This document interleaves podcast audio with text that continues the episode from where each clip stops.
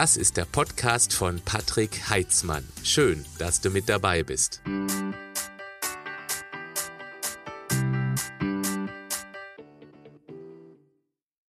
Dr. Mareike Awe ist 26 Jahre jung, promovierte Ärztin, Ernährungsmedizinerin, Mentalcoach und zertifizierte Hypnotiseurin. Sie ist Gründerin des Gesundheitsunternehmens Into Mind und hat in den letzten vier Jahren über 15.000 Menschen zu einem entspannten Essverhalten und ihrem Wohlfühlgewicht verholfen. Ihr mehrfach ausgezeichneter Podcast Wohlfühlgewicht gehört mit über drei Millionen Downloads nach nur zwei Jahren zu den erfolgreichsten Gesundheitspodcasts in Deutschland. Letzte Woche waren wir beide schon mal in Kontakt. Da hast du mich interviewt und jetzt bist du dran. Ich freue mich ganz riesig, dass du diese Woche auch wieder Zeit hast, weil du hast ein wirklich spannendes Thema, was auch mir sehr am Herzen liegt, nämlich dieses intuitive Essen. Schön, dass du da bist. Ja, schön hier zu sein. Vielen, vielen Dank für die Einladung heute. Sehr gerne. Du bist ja 26 Jahre jung. Du, ich weiß auch von deinem Podcast, dass du auch schon schlimme Erfahrungen mit der Figur gemacht hast, du selber. Und ich fand das ja interessant, was du letzte Woche bei unserem Interview gesagt hast, wie du eigentlich überhaupt auf dieses Thema kamst. Also sprich, dass du entgleist bist mit der Figur, dass der Druck enorm hoch war. Ausschlaggebend war eine bestimmte Sendung. Wollen wir damit einmal anfangen? Ja, da können wir gerne einsteigen. Ich ähm, war immer ein sehr schlankes, sehr sportliches Kind, habe viel Leistungssport gemacht. Und irgendwann habe ich dann äh, Leistungssport zurückgestellt und zeitgleich war so auch die Phase, wo äh, ich angefangen habe im Fernsehen eine Topmodel-Sendung zu schauen, die ähm, ja, in, der, in dieser Sendung wurde eben das, das super schlanke Ideal angepriesen und ähm, das hat mich total in dem Moment getriggert weil ich ähm, diesem Ideal unbedingt entsprechen wollte. Und da hat auch die Moderatorin dann zu einer der Kandidatinnen gesagt, Mensch, um Topmodel zu sein, um hier erfolgreich zu sein, solltest du ein bisschen weniger essen und mehr Sport machen, mal ein bisschen schlanker sein.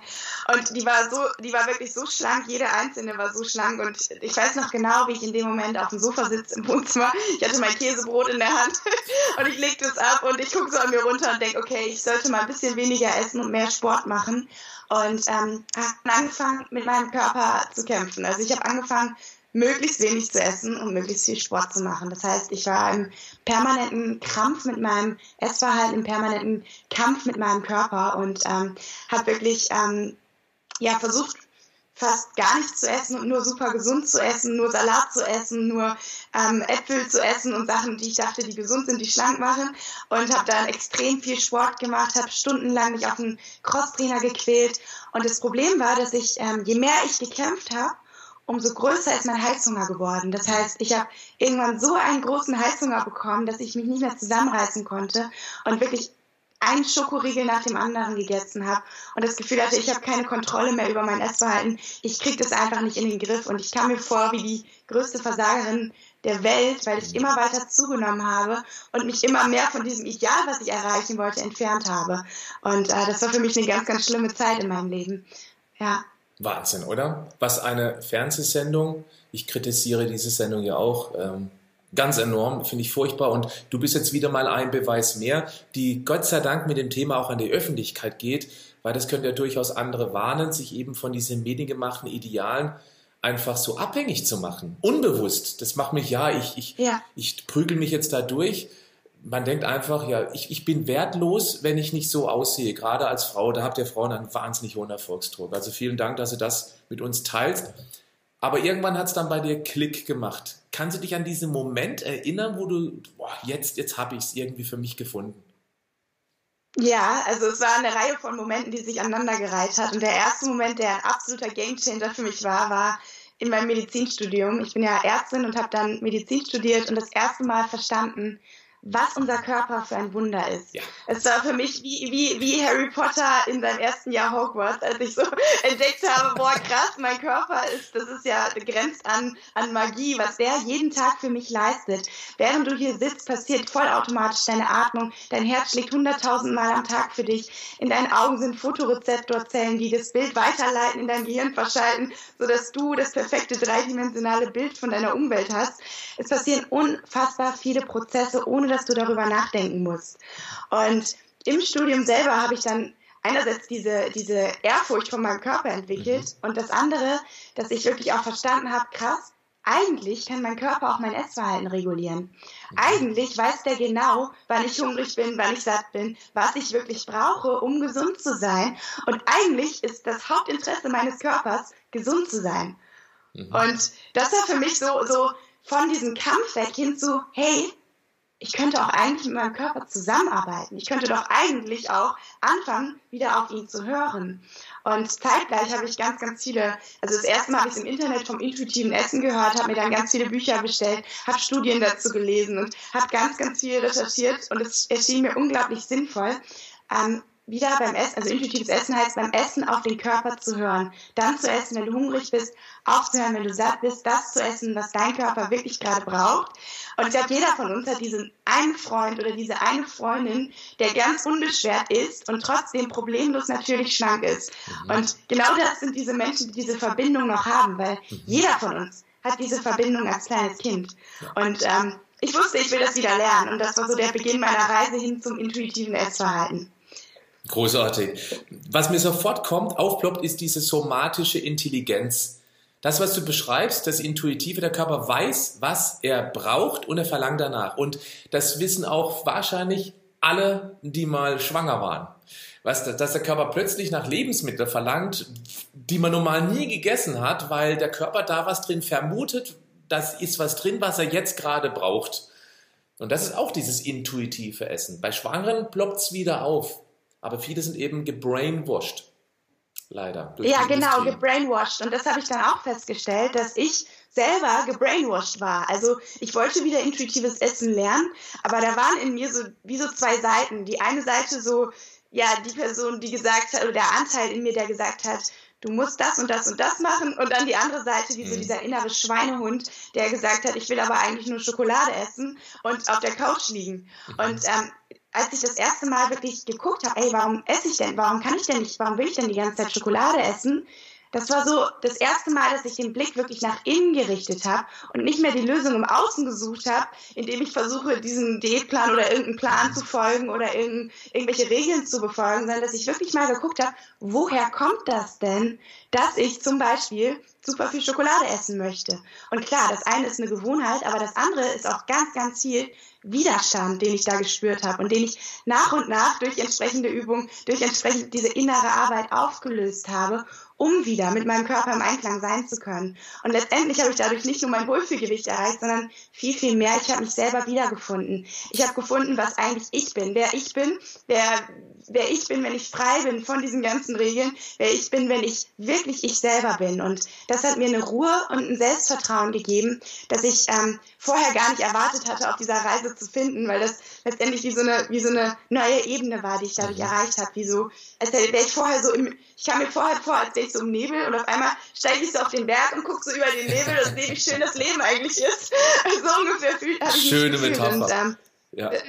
Da kamen so viele Sachen zusammen. Ich habe Freude an der Bewegung entwickelt. Ich habe Freude auch an gesundem Essen entwickelt, ohne mich dazu zu zwingen. So der, der Moment, wo ich Appetit das erste Mal auf einen Apfel hatte, ohne mich zu zwingen. Da habe ich so gedacht, ja, was ist denn hier los? Aber wenn wir wirklich mit dem Körper in Verbindung stehen und da wirklich drauf achten, dann merken wir, dass unser Körper es eigentlich nur gut mit uns mhm. meint. Ich spüre, dass Tausende von Zuschauerinnen, Zuhörerinnen und das männliche Pendant dazu, dass die Frage auf der Seele brennt. Was ist es? Das, das mit der Schokolade. Was habe ich für mich entdeckt? Ja. Warum, warum wollte ich so viel Schokolade essen? Was kann ich dagegen tun? Oder wie, ja, wie, wie komme ich da raus aus dieser Spirale? Jetzt, äh, Mareike, sind, glaube ich, sehr, sehr viele sehr gespannt. Was hast du für dich entdeckt? Ja, also was ich für mich entdeckt habe und was ich eben auch, wir haben ja mittlerweile 15.000 Menschen durfte ich coachen äh, in den letzten Jahren. Was ich immer wieder sehe, ist, dass der Hauptgrund dieser innere Widerstand ist. Der innere Widerstand gegen diesen Antreiber, der dir sagt, du musst, du musst, du musst. Du musst äh, so und so viel Sport machen, du musst das und das essen, du musst so und so sein, du musst aussehen wie Topmodel und und und. Und der Widerstand, das ist immer, ist ja wie Yin und Yang. Es gibt ja immer zwei Seiten. Wenn du nur die eine haben willst, dann kommt die andere automatisch und wird umso stärker, je mehr du dagegen kämpfst. Das heißt, es ist wie so dieser Widerstand gegen diesen inneren Antreiber. Das heißt, dadurch, dass wir versuchen, ins eine Extrem zu gehen, will automatisch unser System Balance herstellen und geht ins andere Extrem. Und das ist so einer der Hauptgründe. Ähm, also ich glaube, das ist Grund Nummer eins, ist dieser innere Widerstand, den wir haben, weil wir nicht mit uns wirklich im Einklang sind und weil wir nicht wissen, mit wem wir uns jetzt identifizieren sollen. Bin ich jetzt dieser Antreiber? Bin ich jetzt der Schweinehund oder wer bin ich überhaupt? Mhm. Dass man da wieder wie eine Metaebene schafft, die einfach sich das mal anschaut und überlegt, okay, ich bin weder noch, das sind alles hier Konditionierungen und ich kann selber bestimmen, wer ich sein möchte. Und der zweite Grund ist, glaube ich, das emotionale Essverhalten. Das, ähm, und das hat eigentlich auch mit dem ersten Grund zu tun, nur nicht auf dieser krassen Diätebene, aber wir lernen in unserer Erziehung, dass bestimmte Dinge nicht gerne gesehen sind. Es ist nicht gerne gesehen, wenn wir weinen. Es ist nicht gerne gesehen, wenn wir wütend sind. Es ist nicht gerne gesehen, wenn wir trotzig sind oder irgendwas in die Richtung. Negative Gefühle sind nicht gerne gesehen. Und das führt dazu, dass wir sie irgendwann unterdrücken oder von uns weg, wegspalten. Also wir wollen diesen Anteil nicht mehr in uns haben. Wir wollen nicht das weinende Kind sein. Wir wollen nicht ähm, trotzig sein. Weil wenn wir lachen und ähm, wenn wir positiv sind, dann werden wir ja geliebt. Dann sind wir ja das, was unsere Eltern von uns wollen. Und das Problem daran ist, es klingt ja eigentlich logisch und gut, ja, kann man ja so machen. Das Problem ist, dass diese negativen Seiten, dass die ihre Daseinsberechtigung haben. Die wollen uns eigentlich beschützen. Wenn wir weinen, zum Beispiel ein kleines Kind, das fällt hin und weint, damit es diesen Moment, damit es sich um sich kümmert, damit es Fürsorge bekommt. Oder ein kleines Kind hat Angst, weil es Liebe möchte. Also es ist immer eine positive Intention dahinter, aber wir lernen, das wegzudrücken.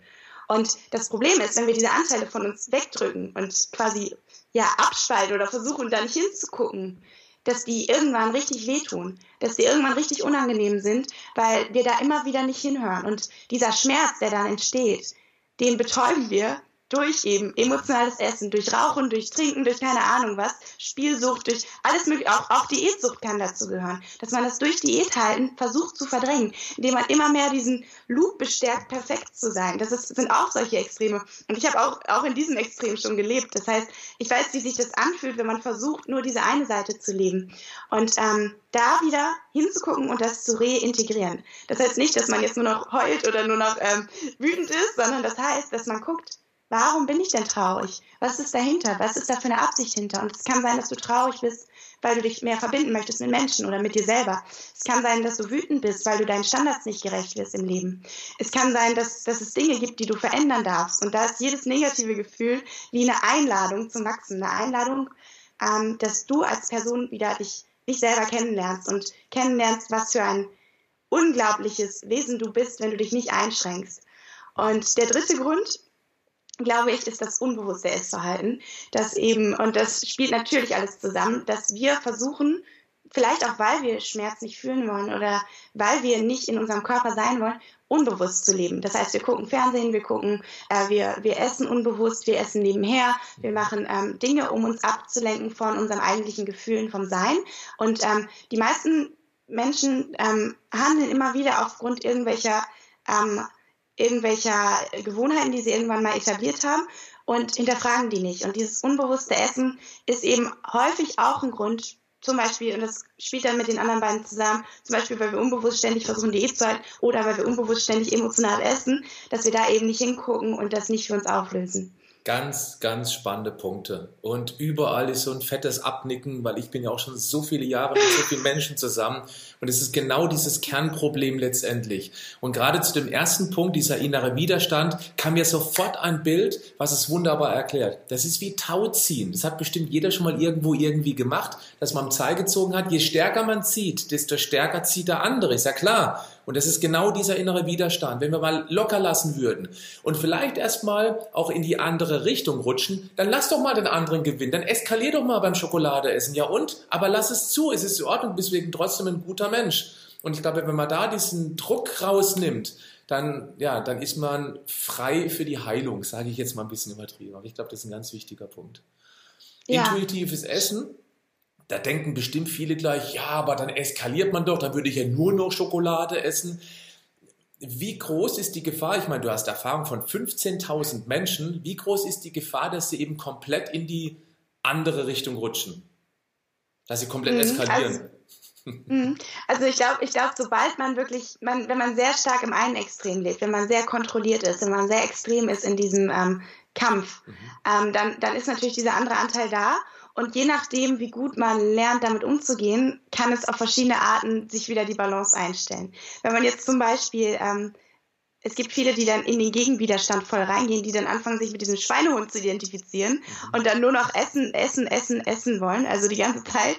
Ähm, aber tatsächlich habe ich mit meinen Programmteilnehmern die Erfahrung oder mit meinen ähm, Coaching-Teilnehmern, die ich coachen durfte, die Erfahrung gemacht, dass, ähm, dass wenn wir wirklich diese mentale Arbeit direkt als erstes anstellen und wenn wir uns die ganze Zeit bewusst sind, das heißt, was ich gerade angesprochen habe, diese Metaebene einnehmen, wenn wir im Bewusstsein sind, dann können wir die, den Heißhunger spüren, aber müssen nicht darauf reagieren.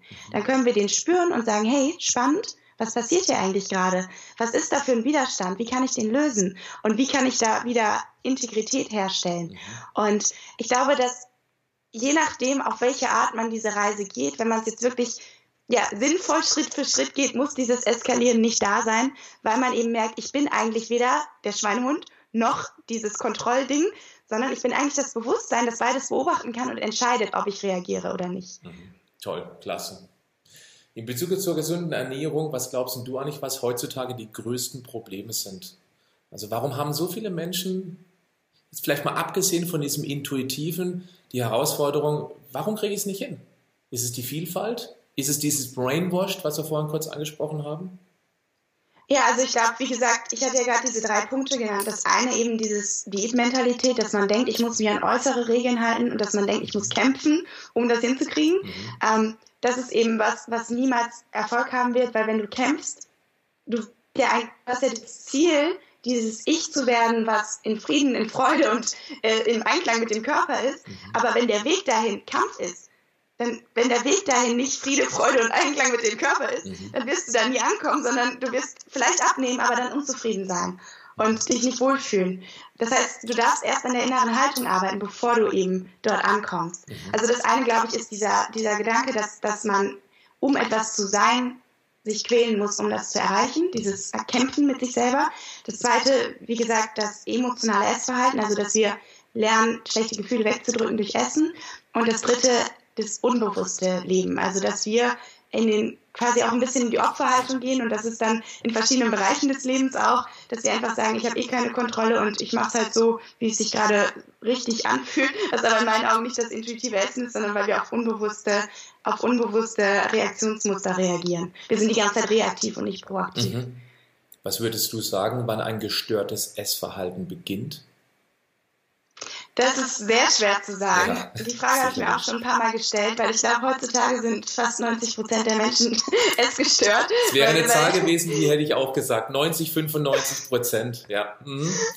Es ist leider so, als Kinder können wir es noch hervorragend, aber dann lernen wir die ersten Sachen. Wir lernen, ist dein Teller leer? Wir lernen, wenn du nicht auf ist, ähm, ist morgen schlechtes Wetter. Wir lernen, wenn du hinfällst, kriegst du ein Eis als Trost. Wir mhm. lernen, wenn du gut bist, zum Beispiel, ich habe damals, als ich ein neues Abzeichen gewonnen habe im Sport, gab es dann als als Belohnung einen ganz großen Eisbecher. So, also wir lernen diese Dinge.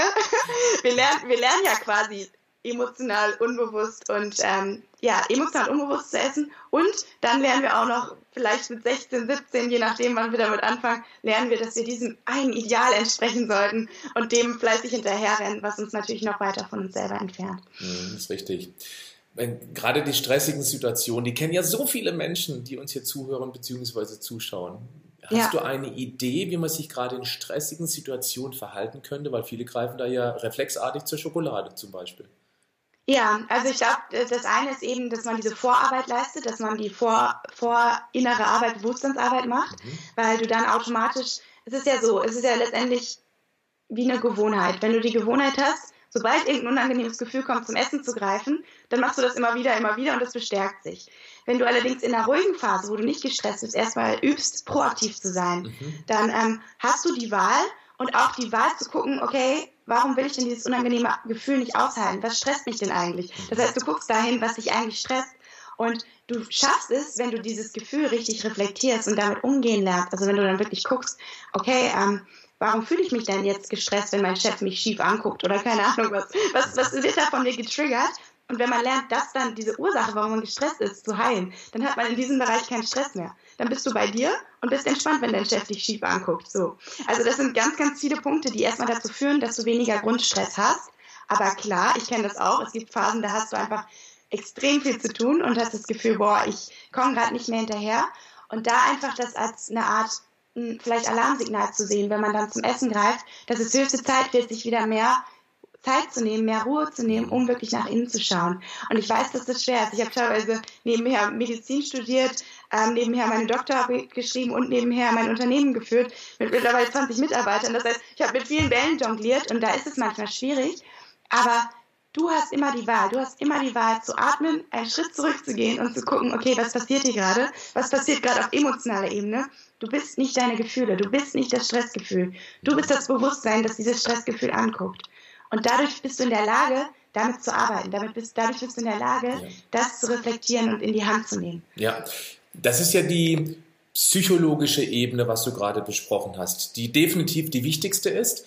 Und da gibt es ja. noch die physiologische Ebene, weil Stress ja. heißt auch häufig, man kommt nicht zum Essen, unterzuckert und dann sendet der Körper natürlich auch Signale, es ist völlig egal Absolut. was, Hauptsache Energie. Und ja. da kann man sich auch, wie du das gerade so schön gesagt hast, man kann ja auch hier vorbereitend tätig werden und eben sagen, wenn ich weiß, ich bekomme heute Stress, dann habe ich ja. aber was Vernünftiges dabei und esse zuerst das Vernünftige, bevor ich mir überhaupt Gedanken mache, dann irgendwas Ungesundes zu essen.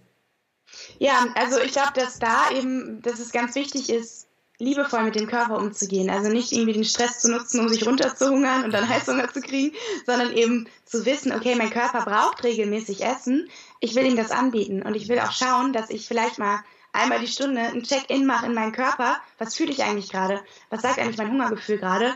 Ähm, ignoriere ich das seit Stunden? Oder was passiert hier eigentlich gerade? Und da wieder Bewusstsein zu bekommen. Und wenn man dann ähm, diese Verbindung stärkt, dann ähm, dadurch einerseits kannst du besser auf dein Hungergefühl hören, also mehr äh, mit deinem Körper zusammenarbeiten, damit du eben nicht in den Unterzucker kommst, wobei Unterzucker ja auch ähm, ist nochmal ein anderes Thema, ähm, aber damit du eben nicht, ähm, nicht in diesen Heißhunger, körperlichen Heißhunger reinkommst.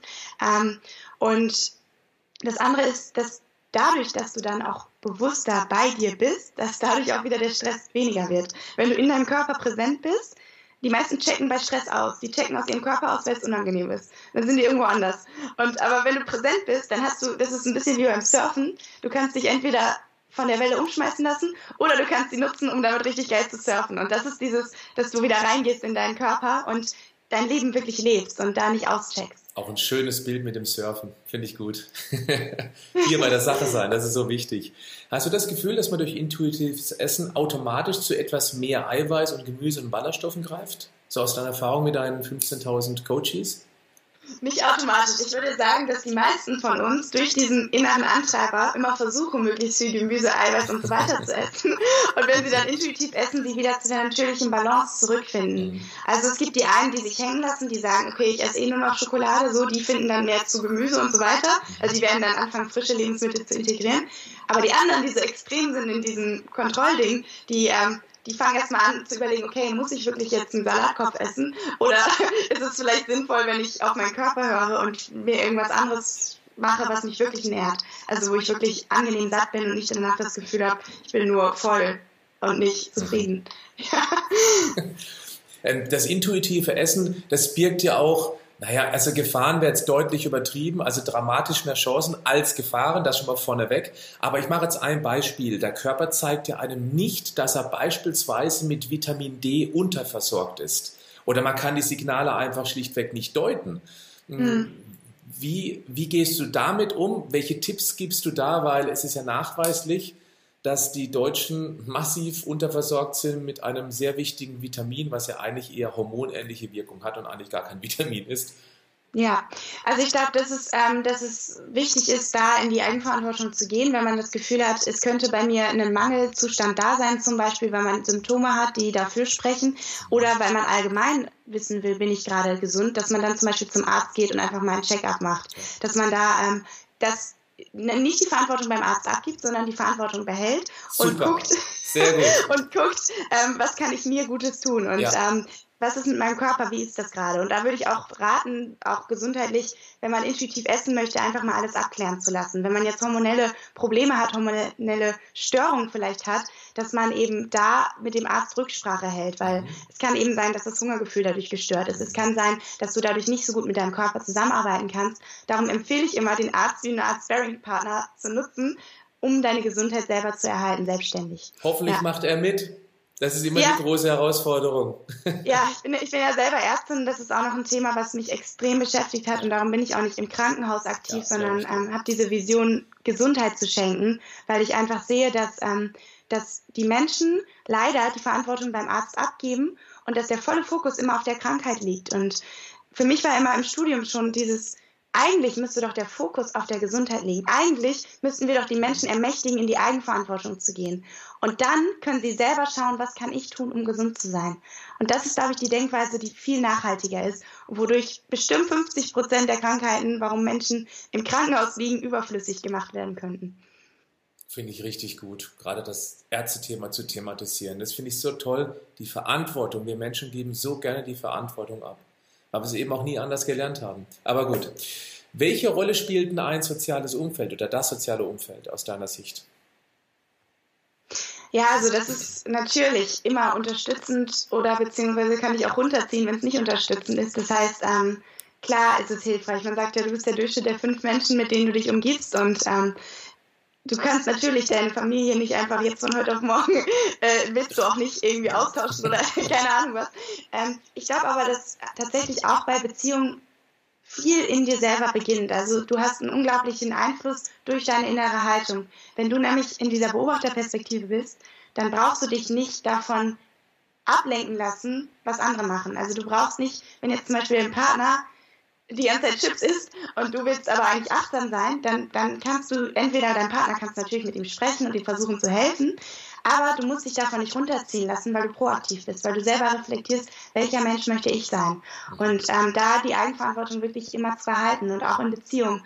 Und ich habe die Erfahrung gemacht, wenn du selber proaktiv bist, dann kannst du sogar den anderen in deinem Umfeld noch helfen, dass sie selber auch mehr die Verantwortung übernehmen. Ich finde das Beispiel mit der Partner isst Chips ganz spannend, weil das wird häufig auch in meiner Community ist ein ganz großes Problem. Ich spreche immer von den freundlichen Feinden, also Feinden in Gänsefüßchen, weil die meinen es ja nicht böse, ja. die Menschen.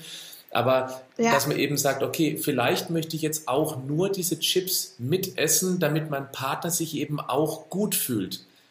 Und da muss man eben auch lernen, das sagst du ja auch, auf sich selber zu hören und das eben ganz klar zu trennen, vielleicht den Partner eben dann auch mit einzubeziehen, so nach dem, nach dem Motto, Schatz, ich brauche deine Hilfe mhm. dabei, ähm, ich hoffe, das ist okay, wenn ich jetzt mhm. diese Chips nicht esse, weil ich habe einfach gar keine Lust drauf, aber für dich, das ist alles in Ordnung, genieße sie, bliblablub. Also irgendwie sowas in diese Richtung finde ich auch einen wichtigen Punkt. Ganz wichtiger Ansatz und auch da nicht mit dem Partner zu verschmelzen, und das ist, das ist mir beim Beziehungsthema, dass du immer weißt, ich bin ein Individuum und wir synergieren. Also wir sind quasi mhm. zusammen, aber wir sind nicht ein Mensch. Und mhm. jeder darf machen, was für ihn richtig ist. Ja. Und wir können aber zusammen was Größeres schaffen. Genau. So, und das ist wieder auch eine Mindset-Sache, ja. Eine Beziehung ist einfach, eine gute Beziehung ist eine große Schnittmenge, aber eben nicht ja. dieses Verschmelzen. Das ist auch schön. Ein schönes, schönes Bild wieder. Du arbeitest gern mit Bildern, das mag ich. das finde ich gut. Kann ich nur zurückgeben. Ähm, wenn man was Ungesundes gegessen hat, haben ja ganz, ganz viele sofort danach ein schlechtes Gewissen. Hast du irgendwie eine Idee, wie man das abstellen kann oder zumindest reduzieren kann? Mhm. Also ich würde empfehlen, da zu gucken, womit bin ich gerade identifiziert, dass ich ein schlechtes Gewissen habe. Weil häufig sind wir dann zum Beispiel mit diesem inneren Schweinehund oder mit dem inneren ähm, ja, wie soll ich sagen, Antreiber verbunden, weil die beiden ständig in der Bewertung sind. Das ist quasi wie unser Ego, könnte man sagen, die die ganze Zeit versuchen, uns durch Bewertungen zu, zu manipulieren. Die wollen durch, durch Bewertung, dass wir uns bloß nicht verändern. Und am liebsten zum Beispiel, wenn du dann Schokolade gegessen hast, oh, wie konntest du das essen? Jetzt hast du bestimmt zugenommen. Und dann geht dieses Gedankenkarussell los. Das heißt, wir sind total assoziiert mit diesem Anteil in uns, der die ganze Zeit in der Bewertung ist. Und mhm. da zu gucken, okay, ich bin nicht der Anteil, sondern ich bin das Bewusstsein, das diesen Anteil beobachtet. Und ich finde dafür auch eine gute Metapher, wenn du dich in einem Raum umschaust, dann siehst du Gegenstände um dich herum. Kann jeder auch mal gerade machen, egal wo du gerade bist. Schau dich mal um und guck dir die Gegenstände an. Und zum Beispiel, ich habe hier eine Flasche vor mir stehen, aber ich bin nicht diese Flasche so, und viele denken, sie sind die Flasche und viele denken auch, die, hier ist nur die Flasche. Aber in Wirklichkeit ist hier der Raum um die Flasche und nur durch den Raum um die Flasche kann ich die Flasche sehen. Und der Raum um die Flasche steht symbolisch quasi für unser Bewusstsein und die Flasche für die Gefühle, weil ähm, die meisten fangen dann an zu denken, und das, das zeigt, wie bizarr das ist, die fangen an zu denken, ich bin die Flasche, also ich bin das Gefühl. Und die fangen an zu denken, scheiße, ich bin schlecht, ich habe Schokolade gegessen, kacke. Und also dann, dann ist man sofort drin. Dann bist du so assoziiert, dass du nicht mehr rauskommst. Und da dich zu distanzieren, rauszugehen, einen Schritt zurückzugehen und zu sagen, okay, ich habe reagiert aufgrund des Gefühls, aber ich habe immer, ich bin immer in der Position, zum Beispiel mit diesem Gefühl Kontakt aufzunehmen und zu fragen, was eigentlich die positive Intention ist. Was willst du eigentlich? Warum, warum zum Beispiel hast du ein schlechtes Gewissen oder warum ähm, habe ich, will ich so viel Schokolade essen? Und da wirklich hinzugucken und was ist dahinter? Und da kommen ganz viele Sachen auch aus der Kindheit hoch. Da kommen Sachen hoch, die wirklich ähm, ja, tiefer sind und wo man dran arbeiten kann. Es ist großartig. Vor allem das, dieses Beispiel mit der Flasche, dass man sich identifiziert. Allein die Wortwahl, ich bin undiszipliniert und nicht ich verhalte mich undiszipliniert. Weil wenn ich bin, dann bin ich's ja. Ich bin es. Absolut. Und dann versucht man im Alltag unbewusst immer das zu bestätigen, was ich ja bin, nämlich undiszipliniert, anstatt, ja, ich habe mich jetzt halt mal undiszipliniert verhalten. Das erinnert mich an die Diffusionstechnik. Ich weiß nicht, ob du schon mal davon der gehört hast. Mm, ich bin unsicher. Magst du es erklären? Googles mal Diffusionierung. Das ist nämlich genau, ich erkenne gerade, dass ich mich verhalte, dass ich undiszipliniert, nee, ich erkenne gerade, dass ich mich undiszipliniert verhalte. Das heißt, man distanziert sich von diesem Gefühl, dass ich es bin. Und das ist, ähm, ja, das ist klasse. Also schön, dass du das angesprochen hast. Und man macht auch nicht den Selbstwert davon abhängig. Genau. Ja? Weil wenn du das machst, dann bist du sofort in der Opferrolle. Dann tut das weh, das ist unangenehm und du willst am liebsten direkt weiter essen. Mhm. Genau, weil es ja sowieso egal, weil du bist ja so. Ich bin es ja. Ja, bist ja eh undiszipliniert. Dann geht dieser Reality-Loop los und wir bestärken uns die ganze Zeit selber. Ja. Mhm. Ich würde gerne zum Abschluss noch eine wunderschöne Geschichte aus deiner Community hören. Vielleicht hast du eine gerade parat, etwas, was dich berührt hat. Ja, also was mich immer wieder berührt, sind ähm, Geschichten, wo Menschen zu sich selber finden. Und das kann aus jeder Perspektive sein. Das kann sein, zum Beispiel die Katrin, die ähm, habe ich jetzt auch in meinem Podcast vor ein paar Wochen interviewt, die hat 40 Kilo abgenommen über zwei Jahre. Und sie berichtet so sehr, wie sie in dieser Reise, also das war wirklich so nach und nach und nach immer noch jetzt weiter runter das Gewicht, und wie sie erkannt hat, dass es überhaupt nicht ums Gewicht geht, sondern dass es ihr darum geht, sie selber zu sein, dass es ihr darum geht, sich zu entfalten, dass es ihr darum geht, ähm, dass sie in ihrem Leben sich entfaltet und sie selber ist. Und dadurch hat sie ganz viele Sachen verändert, ihre Beziehung zu ihrem Mann. Sie hat beruflich ganz viel verändert. Sie unterstützt jetzt ein soziales Projekt. Also es ist unglaublich, was sich dann alles auf allen Ebenen verändert, wenn du anfängst zu gucken, wer bin ich wirklich. Und ähm, da gibt es auch noch ganz viele andere Geschichten. Zum Beispiel, wenn ich hatte, wir haben auch Leute, die zum Beispiel untergewichtig war, sind, Fitnessmodel, die ähm, total im Außen gelebt hat, total immer auf Bühnen stand und so super runtergehungert, hatte ihre Periode nicht mehr. Und die dann gemerkt hat, krass, eigentlich ist das nicht das, was ich sein will, das ist nicht das, was mich erfüllt, sondern in Wirklichkeit bin ich, bin ich viel mehr als das. In Wirklichkeit will ich vielleicht auch mal Kinder haben. In Wirklichkeit ähm, will ich mit meinem Körper zusammenarbeiten und nicht mit ihm kämpfen. Und ähm, da wirklich dann auch von da, auch von der anderen Seite, also auch vom Untergewicht, der Schritt hin zu sich selber, hin zum persönlichen Entfalten. Und hm, für mich ist, glaube ich, das Schönste, was ich immer wieder sehe, dieser Schritt von Identifikation mit äußeren Dingen, Identifikation mit dem Gewicht, hin zu ich will ich selber sein. Und das Gewicht, das sich dann einstellt, ist das, was für deinen Körper optimal ist. Und das ist bei jedem Menschen anders, aber das ist gesund. Und das ist das, womit du dich langfristig richtig gut fühlen kannst, ohne dich ständig zu quälen. Ganz großartig. Liebe Mareike, ich kann deinen Podcast nur empfehlen. Das ist eine Möglichkeit, Kontakt zu dir, zu euch aufzunehmen. Gibt es noch andere Möglichkeiten, ein bisschen mehr über dich, über euch zu erfahren? Ja, ich habe jetzt mein erstes Buch geschrieben. Das ja, kommt Ende, Ende, Dezember, am 30. Dezember raus. Großartig. ja, und ähm, das Ziel ist natürlich damit, ganz, ganz viele Menschen zu erreichen, um wirklich da ein Umdenken zu schaffen in der Gesellschaft, dass man wieder nach innen schaut. Und da sind eben diese Schritte mit drin, wie du es schaffst, wieder auf dich zu hören, wie du es schaffst, bei dir zu sein, wie du es schaffst, dich nicht damit zu identifizieren und wie du dein wirkliches Ich wirst. Und ähm, wie du wieder auf den Körper hast, wie sich Hunger anfühlt, Sättigung. Wohlfühlgewicht. Wohlfühlgewicht, logisch, was denn sonst? Gibt es in, in jedem Buchhandel ab dem 30.12. Und ähm, ja, da bin ich ganz gespannt. Perfekt ja zum Jahresstart, oder? Ja, ja, ich bin, ich bin total gespannt und ich wünsche mir so, dass es viele Menschen erreicht, die noch sehr in diesem, in diesem Kampf sind mit sich selber. Ganz klasse. Ja. Ich drücke dir ganz, ganz fest die Daumen. Ich weiß, was es bedeutet, ein eigenes Buch zu schreiben. Ich habe auch schon ein paar geschrieben. Ja. Deswegen ganz großen Respekt dafür und ja, ich drücke dir auch fest die Daumen, dass dieses Video bzw. der Podcast dazu ein bisschen beiträgt, dass eben ja, Menschen mit dir in Kontakt kommen. Das würde mich freuen.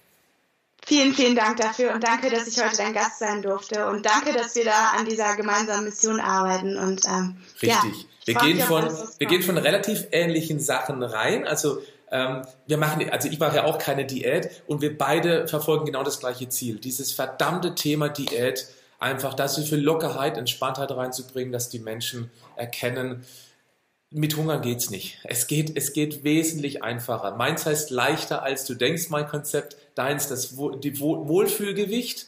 Wohlfühlrevolution, sag ich immer. Intuit, Wohlfühlrevolution. Klasse, wunderbar. In diesem Sinne, ich wünsche dir alles Gute, liebe Mareike, und schön, dass du ich mit dabei warst. Ciao. Vielen, vielen Dank. Tschüss. Mach's gut. Ciao.